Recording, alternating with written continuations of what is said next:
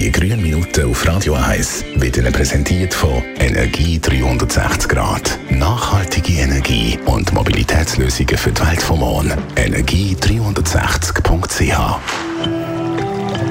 wir Menschen sind stets in Bewegung. Wir stehen auf, gehen arbeiten, in die Schule oder posten. Und für jeden Weg brauchen wir Energie. Darum Andreas Krise von der Umweltarena Spreitenbach. Wie sieht es in der Schweiz aus bei Pendeln?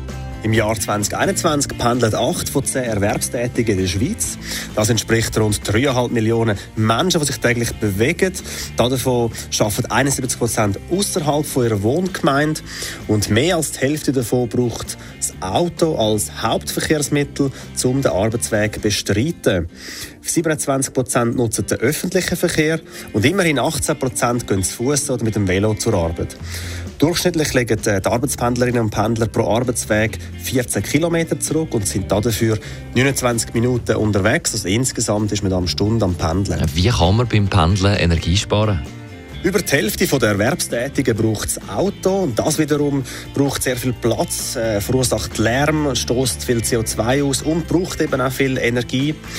Die ganze Umweltbelastung kann man halbieren, indem man anstatt allein das zweite unterwegs ist oder auch auf den öffentlichen Verkehr ausweicht. Der ist wesentlich energieeffizienter, ähm, braucht auch weniger Platz, entsprechend besser wird auch die Umwelt geschont. Und wie viel Energie wird mit dieser Maßnahme gespart? Wenn man, wie vorher erwähnt, von diesen 30 Kilometern ausgeht, wo der Schweizer die Schweizerin pro Tag mit dem Auto zurücklegen zum Pendeln, dann braucht das etwa 15 Kilowattstunden Energie in Form von fossilem Benzin oder Diesel.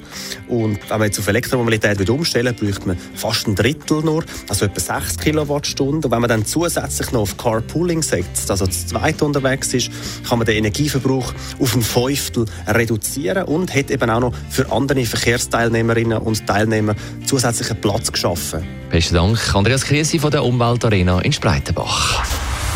Die grünen Minuten auf Radio 1.